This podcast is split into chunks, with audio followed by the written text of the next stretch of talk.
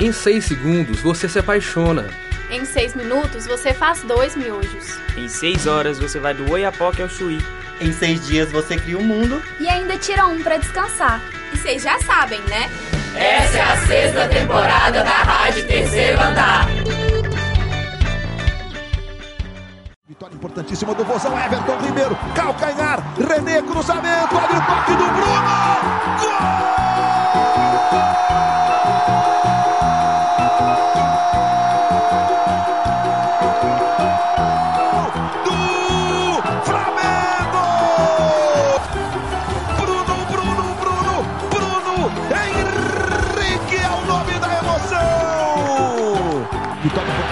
Partiu o Flamengo, Gabriel, pé na direita, bateu, soltou, olha o gol, olha o gol, olha o gol, gol!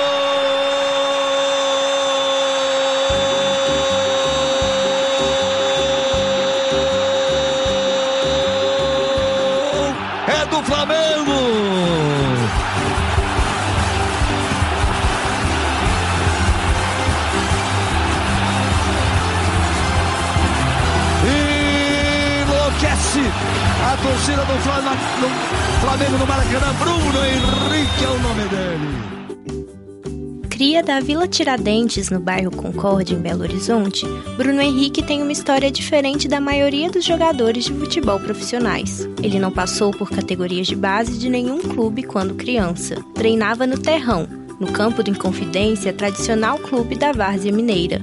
Ele até participou de peneiras nos grandes clubes de Minas Gerais, mas não passou em nenhuma delas. Foi jogando no futebol amador que Bruno foi descoberto.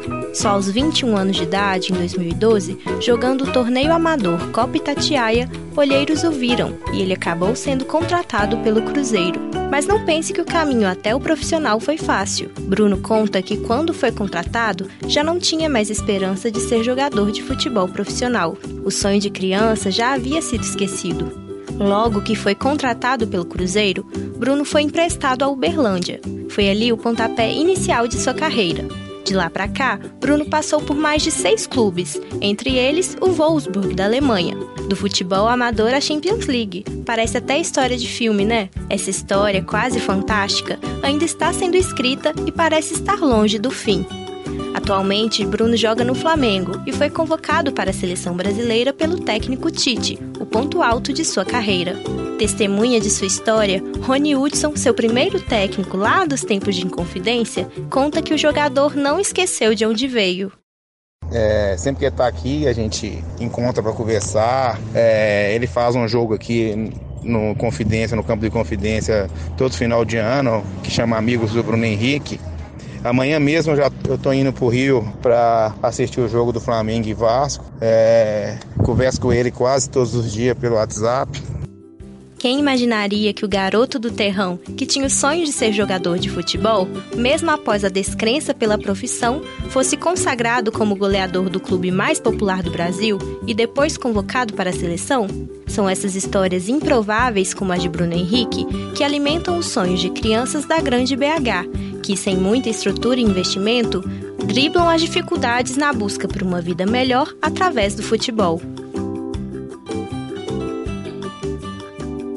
Pode começar? Pode. Eu quero que você me fale então seu nome, seu sobrenome e o que, que você quer ser quando você crescer. Meu nome é Daniel, sobrenome Lucas. Quando eu crescer, quero ser jogador de futebol. Meu nome é Wagner, tenho 11 anos. É, eu quero me tornar jogador de futebol. Meu nome é Paulo César, tenho 10 anos e quero ser goleiro. É, meu nome é Gabriel Rodrigo. Quando eu crescer, eu queria ser jogador de futebol. Meu nome é Davi Lucas. E quando eu crescer, eu quero ser jogador de futebol. Meu nome é Arthur Silva.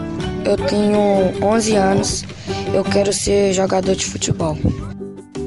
Foi pensando em levar o esporte e lazer para crianças de regiões menos favorecidas que a Prefeitura de BH criou o Esporte Esperança. Quem explica melhor o projeto é Maria Luísa Diniz, analista de políticas públicas da PBH, na área de educação física. É, o Esporte Esperança é um programa antigo da, da prefeitura, ele já teve outros nomes, mas ele sempre busca parcerias, ou em locais públicos, em ONGs, em centros de referência da assistência social. A gente também tem parceria com algumas escolas integradas da cidade. E a gente chega nesses locais e oferece essa parceria. A gente entra com o professor, com material e oferece aulas de esportes, normalmente modalidades coletivas. O programa Escola Integrada, que cita Maria Luísa, está presente na rede municipal de educação da capital mineira. Durante o tempo que passam na escola, os estudantes realizam atividades que contribuem no seu desenvolvimento pessoal, social, moral e cultural. Nessa parceria entre a Escola Integrada e o projeto Esporte Esperança, as crianças do bairro São Bernardo, na região norte de BH, podem praticar regularmente o esporte mais popular do país.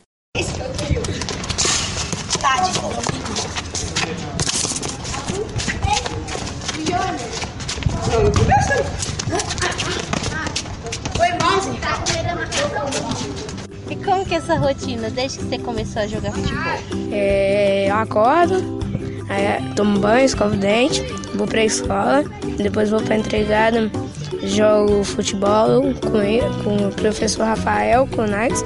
Segundo e quarto é o professor Rafael. E, e de noite eu fico em casa. De dia de semana eu jogo na escola e chego no final de semana que é sábado, eu tenho um time e jogo sábado, lá no campo. Eu só venho na integrado, né? Porque minha mãe não tem dinheiro para me colocar numa escolinha, então eu fico na integrado. Pesquisas da Universidade do Futebol em São Paulo revelam que para crianças e jovens de classes sociais mais baixas que carregam o sonho de se profissionalizar no futebol, a formação escolar é tida como um plano B. Como citado anteriormente, as crianças atendidas pelo Esporte Esperança não deixam de lado a escola para jogar bola.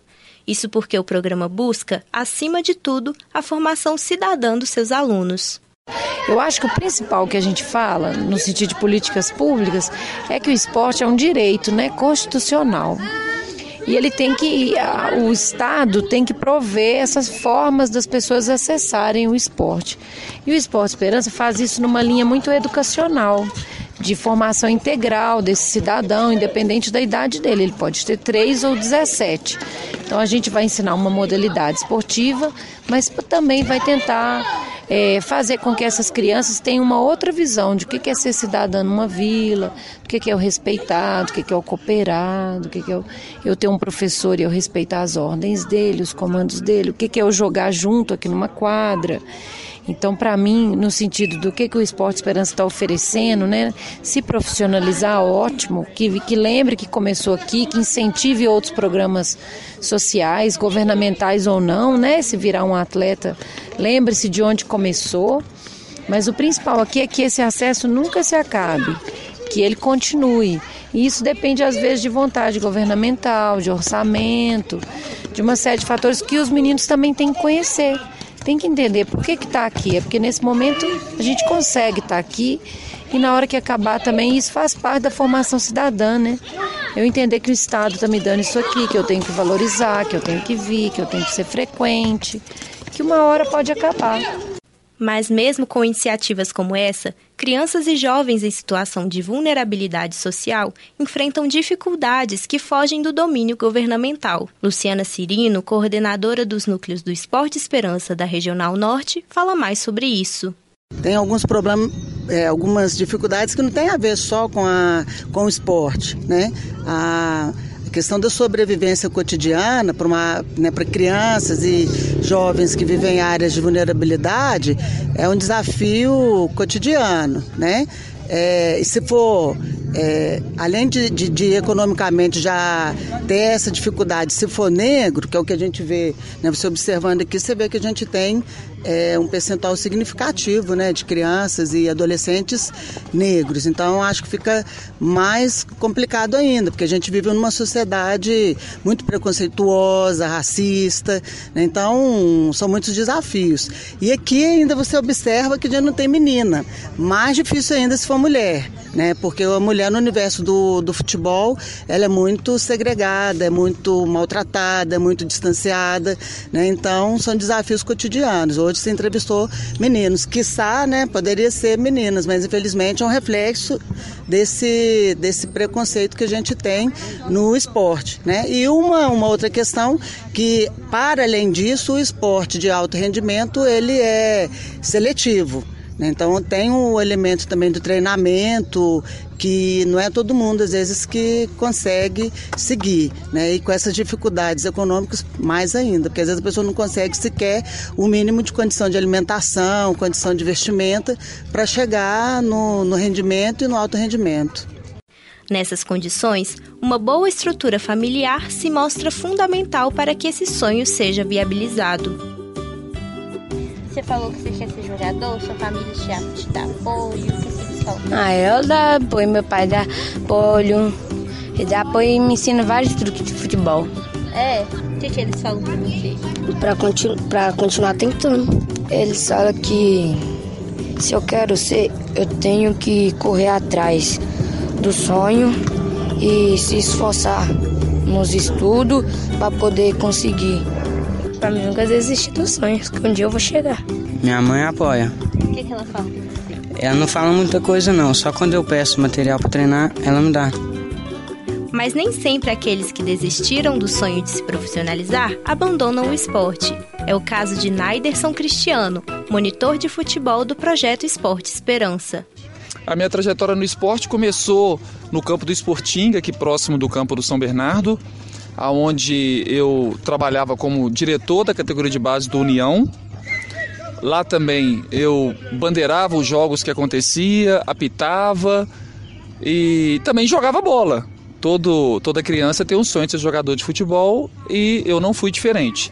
Também atuei como jogador de futebol, era zagueiro, jogava também de atacante e procurava ajudar sempre que possível, todos os sábados, correndo em busca do objetivo que era também ser jogador de futebol. Com o passar do tempo e a função de jogador não sendo possível, sendo que faltava um pouco de habilidade, também é, oportunidades, porque na época não tinha tanta oportunidade como hoje, eu optei em ser treinador de futebol da categoria de base. Onde tudo começou foi na equipe do União, é, no campo do Esportim. E a gente tinha a categoria de base, o amador, então realizava várias viagens. E na oportunidade eu assumi a categoria de base como diretor e também treinador. Depois eu passei para a equipe do Verdão com o Ricardo, que é o Dom Coelho, mais conhecido como Dom Coelho. Depois fui convidado para dirigir a equipe do Proesp, do professor Dalmo, Daltemi, Antônio Cândido Toninho. E Fui inserido também na equipe do São Bernardo, categoria infantil e juvenil. Conquistamos duas Copas Centenário invicto, é uma competição promovida pela Prefeitura de Belo Horizonte. Ganhamos também a Taça Cruzeiro das Comunidades dentro da Toca da Raposa. Então a oportunidade para as crianças foram é, concedida e todos aproveitaram da melhor maneira. Para participar do projeto, o responsável pela criança deve fazer a inscrição para as oficinas e escolinhas de esportes em um núcleo de atendimento do programa próximo de sua residência. Mais informações estão disponíveis em prefeitura.pbh.gov.br.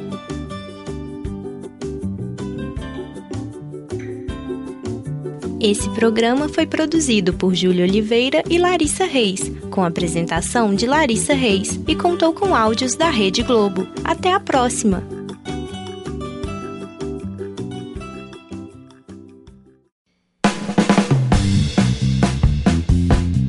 Você ouviu uma produção da sexta temporada da Rádio Terceiro Andar. Para ouvir esse e outros programas, acesse o site Rádio Terceiro Andar, ufmg.wordpress.com. Acompanhe a Rádio Terceiro Andar no Facebook e no Instagram. Projeto de ensino, pesquisa e extensão vinculado à disciplina de rádio jornalismo e mídias digitais. Departamento de Comunicação Social da UFMG. Trabalhos técnicos de Warlen Valadares e Frederico Pessoa. Coordenação geral, professora Sônia Pessoa.